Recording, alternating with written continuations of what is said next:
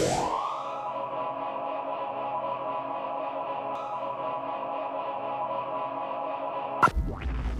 Amigos? Bienvenidos a un episodio más de Perspectivas CDMX. Les saluda Luis Eduardo Velázquez, director del diario digital y semanario Capital CDMX. En este episodio vamos a polemizar con nuestros compañeros periodistas Alberto Cuenca, Arturo Páramo y Ernesto Osorio sobre los cambios de uso de suelo que se aprobaron en el Congreso de la Ciudad de México en ya en estos últimos periodos ordinarios del el Congreso de la Ciudad de México porque muchos diputados ya se van en campaña, ya no será la legislatura original, es una legislatura que ya está en su ocaso y llama la atención que lanzan cambios de uso de suelo, algo que nos parece de suma importancia documentar, exponer, analizar, porque son situaciones que afectan la calidad de vida de los ciudadanos, sobre todo cuando son los mismos vecinos los que externan sus preocupaciones, como ha sido el caso en esta administración de Claudia Sheinbaum en la alcaldía Miguel Hidalgo, donde se generan estos cambios de uso de suelo para la llegada de hoteles a Nuevo Polanco. Ahorita daremos más detalles, pero en general ese es el punto a exponer en este episodio de Perspectivas CDMX, un tema que nos preocupa sobre todo porque la jefa de gobierno Claudia Sheinbaum había prometido en campaña que sería muy transparente y muy cautelosa para no tomar medidas de carácter inmobiliario que afectaran a la ciudadanía y beneficiaran a los de siempre a los dueños de la capital, que son un poder fáctico y que son los inmobiliarios. Incluso se les define y ya se les llama como el cártel inmobiliario. Como ustedes saben, siempre debatimos un tema de coyuntura. Esta semana que transcurrió, la bancada de Morena en el Congreso Capitalino impuso, como es costumbre, su mayoría para aprobar en el Pleno dictámenes de cambio de uso de suelo en cinco predios de las colonias Ansures, Granada y Ampliación Granada, una zona que se conoce como Nuevo Polanco en la demarcación Miguel Hidalgo. Los vecinos argumentan que nunca fueron consultados y aún así, con el voto en contra del PAN y la abstención del PRD, los morenistas y sus aliados políticos del Partido Verde Ecologista, el PT, el PES y el PRI aprobaron que con esos cambios de uso de suelo pueden construirse hoteles en los predios ubicados en Molière 515, Río San Joaquín 498, Ejército Nacional 843 y 769, así como en Melchor Ocampo 323. Para los cinco dictámenes, la diputada panista América Rangel presentó mociones suspensivas con la intención de regresar los documentos a la Comisión de Desarrollo e Infraestructura Urbana, pero ninguna, ninguna de las mociones pudo prosperar debido al bloqueo de Morena. Durante esta discusión, ante el Pleno, el debate lo protagonizaron los legisladores del PAN y de Morena. Los primeros reiteraron la acusación vecinal en voz de Gabriela Salido en el sentido de que los colonos nunca fueron tomados en cuenta para la aprobación de estos cambios de uso de suelo en una zona ya muy afectada en sus servicios por el llamado boom inmobiliario. Salido les recriminó incluso a los morenistas que para ellos es más fácil cuestionar la legitimidad de las posturas que les incomodan como las descalificaciones que han hecho de la oposición vecinal. En tanto, Morena acusó que están mal informados por algunos diputados, los vecinos opositores a los proyectos inmobiliarios para la construcción de hoteles en esa zona y les pidió a los panistas congruencia, pues por un lado exigen la reactivación económica y el impulso a la inversión privada para generar empleo, pero por otra parte se niegan a que en las Granadas lleguen nuevos hoteles. Lo cierto es que en las calles los vecinos han estado protestando, alegando que Morena y la jefa de gobierno no los escuchó y cometió este albazo legislativo. Eso es lo que tenemos para debatir, son los elementos que tenemos para este análisis y este episodio. Vámonos con Arturo Páramo para que nos dé su perspectiva, él que conoce muy bien la Ciudad de México. Hola, ¿qué tal? Pues sí, el asunto de los usos de suelo en la Ciudad de México siempre ha sido un tema eh, relevante, pero es añejo. Hay que recordar que cuando el PRI eh, encabezaba la entonces Asamblea de Representantes de la ciudad del Distrito Federal en ese entonces, eh, se hacían cambios de uso de suelo. Posteriormente, cuando el PRD se, ya encabezaba la Asamblea Legislativa de la Ciudad de México, del Distrito Federal, estaba eh, llevándose a cabo constantemente cambios de uso de suelo y sobre, todo, sobre todo se daban en, en los momentos finales de los periodos de sesiones o al final de las legislaturas.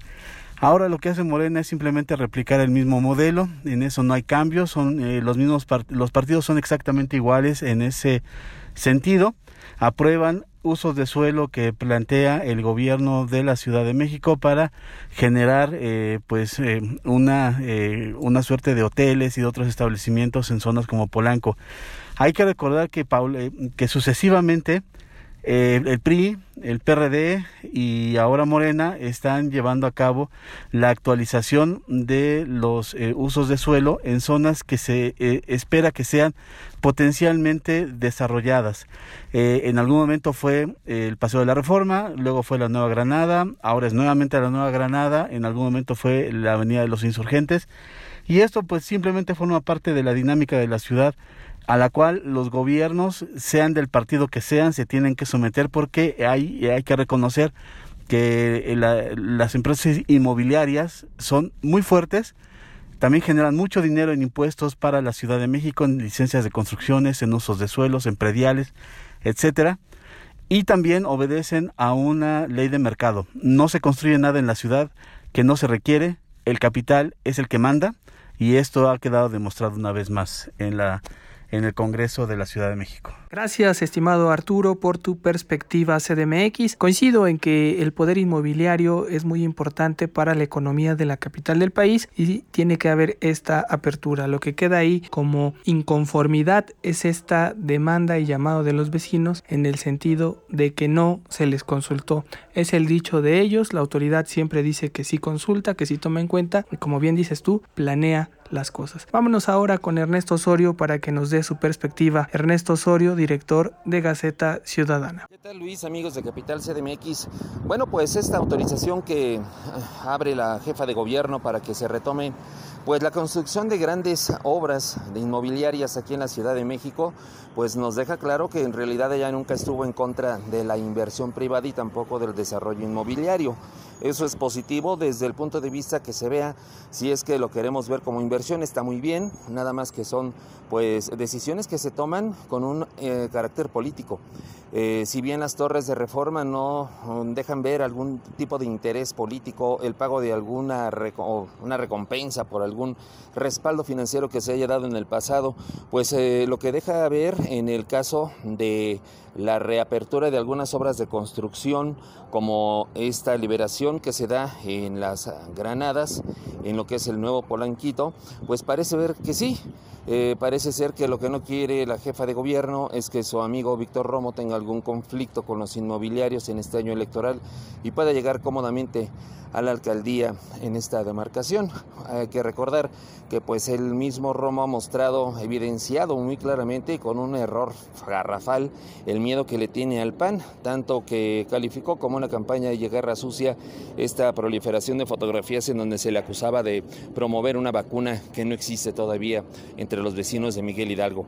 Creo que la jefa de gobierno tropieza, no es el momento de andar pensando en grandes inversiones, sino de abrirse poco a poco al apoyo, sí, a la recuperación de la economía, pero para los pequeños y medianos, los grandes empresarios no requieren en este momento del apoyo para que se puedan construir grandes rascacielos. Creo que la economía se va a poder ver mejor aliviada si se respalda a los restaurantes, aquellas fonditas, aquellas tienditas que cerraron debido a las condiciones de sanitarias que les impidieron pues seguir funcionando.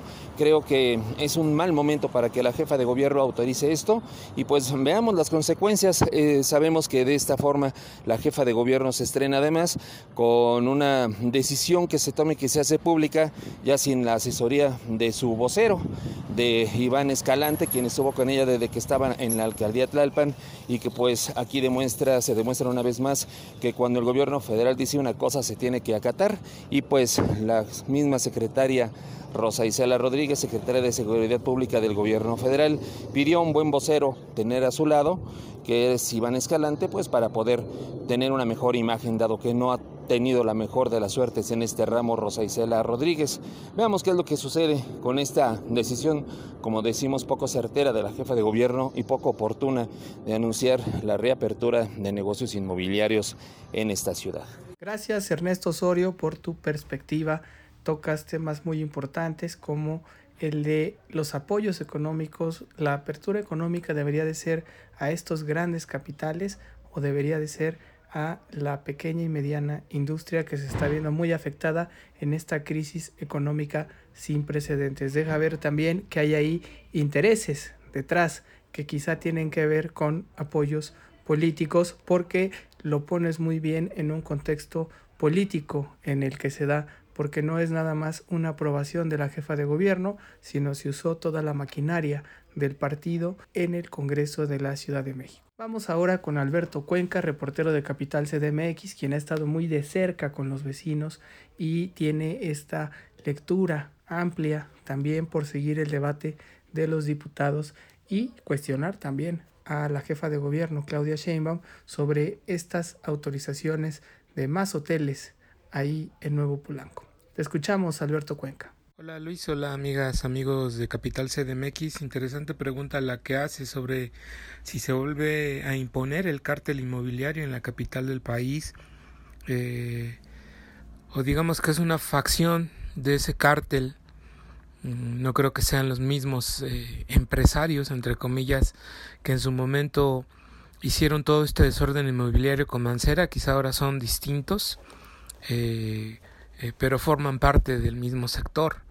Eh, llevan solo nombres diferentes y sus empresas también eh, llama demasiado la atención que en este arranque de año se ponen en marcha de forma coincidente muchos desarrollos inmobiliarios en la capital del país como bien mencionas están la transferencia de potencialidad en dos predios para construir torres de oficina en Paseo de la Reforma y en la calle de Hamburgo.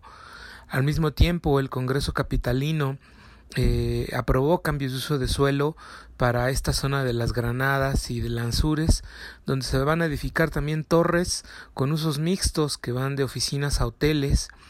Y no solo es eso, eh, pasaron desapercibidos algunos otros cambios de uso de suelo. Esto ya eh, en la zona de Plaza de la República, y donde se encuentra el monumento a la revolución, justo enfrente de lo que era el frontón.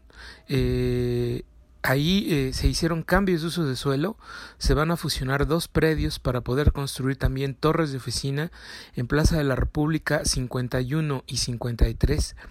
Llama la atención que ahí eh, el PAN, cuando se dio esta votación en comisiones, votó a favor pero ya el momento de hacerlo en el Pleno fue en contra, porque los panistas advertían que viene un impacto muy fuerte de manera eh, eh, en el sector inmobiliario en la zona, porque se conjugan las transferencias de potencialidades que comentábamos en Paseo de la Reforma y en Hamburgo, y al mismo tiempo estos cambios de suelo en Plaza de la República. Eh, si revisamos eh, la Gaceta Oficial Capitalina. Cada tercer día o cada dos veces por semana se publican en la Gaceta eh, que eh, por convenir al interés público se desincorporan bienes en favor del, de la administración pública de la ciudad. Estos bienes son predios eh, son inmuebles que en algún momento pues se encontraban bajo algún juicio, eh, bajo algún proceso y que pues ahora la administración pública había un decreto de Claudia Sheinbaum los está incorporando como bienes eh, de públicos, bienes de la administración pública local. No queda claro qué van a hacer con esos predios pero pues todo parece indicar que eh, van a favorecer al sector inmobiliario, un sector inmobiliario que como ya sospechábamos desde hace algún tiempo, pues eh, le ha mm, dado, eh, ha favorecido las campañas de Morena a nivel nacional y a nivel capital del país.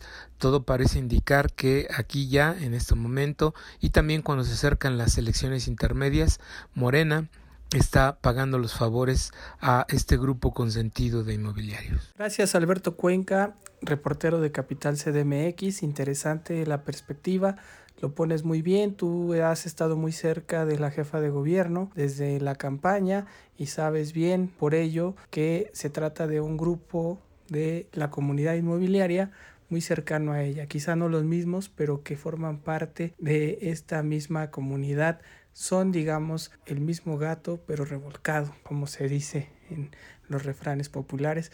Y por eso, lo que llama la atención aquí es que ellos dijeron que serían distintos, que sí iban a tomar en cuenta la voz de la ciudadanía y aquí vemos a los vecinos en la calle protestando, rechazando proyectos y vemos a la jefa de gobierno autorizando los temas, ignorando totalmente la voluntad popular. Podrán decir que son 5, que son 10, que son 20, que son 30, que son pocos los vecinos, pero lo que no se puede decir es que hay una inconformidad y deben de ser escuchados y garantizarles sus derechos. Yo creo que es un tema que nos deja ver cómo la jefa de gobierno se tiene que abrir, sobre todo ya en este año electoral, a un cambio y por eso empieza este pago de favores con una comunidad muy importante en la capital del país, que es la inmobiliaria. Esperemos que no sigan dándose estos salvazos y que siempre se ponga por delante el interés de la ciudadanía porque son ellos quienes ven afectados sus intereses y su calidad de vida y el costo queda ahí para siempre,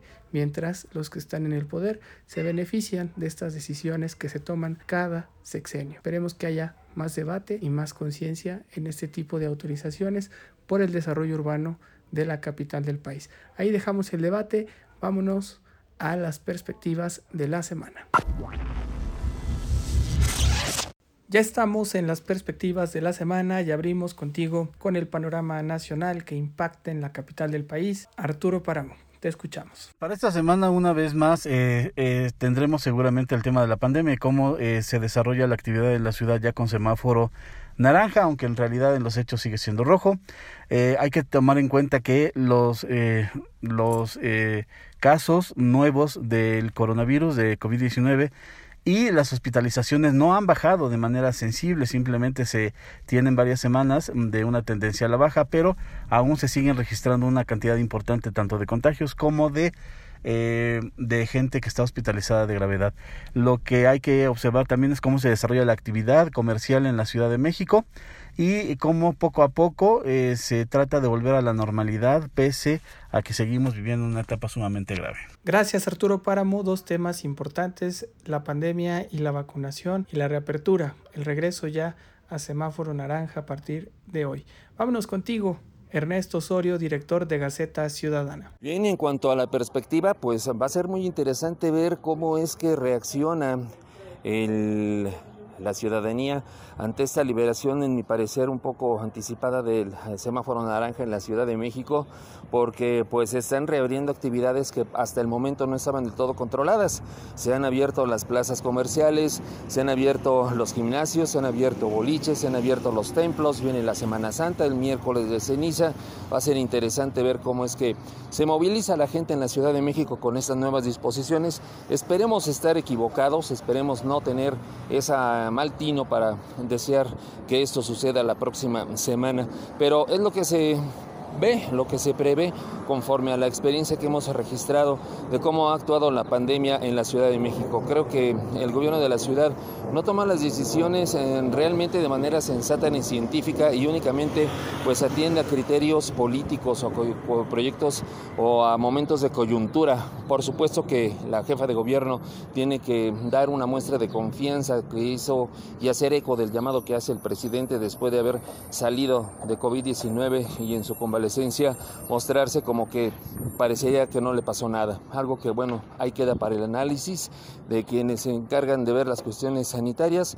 Curioso ver a una persona, pues ya de la edad adulta, haber padecido de COVID, con los padecimientos de cardíacos y también diabéticos que tiene el presidente de la República, pues en dos semanas levantarse y tener una actividad como la que se está demostrando. Qué bien por él, qué bien que nos enseña que tiene muy buena salud, pero bueno, esperemos que todo este entorno político no nos haga pensar en otras cosas o fantasear en algunas otras cosas. Gracias Ernesto Osorio por tu perspectiva. Importante lo que señalas de la salud del presidente, qué bueno por él. Esperemos que así sea para todos los que enfrenten esta enfermedad. Vámonos con Alberto Cuenca, reportero de Capital CDMX. En la perspectiva semanal tenemos que la capital del país regresa al semáforo naranja. Eh, riesgo epidemiológico de, COVID-19. Eh, vamos a ver cómo se va desarrollando este tema.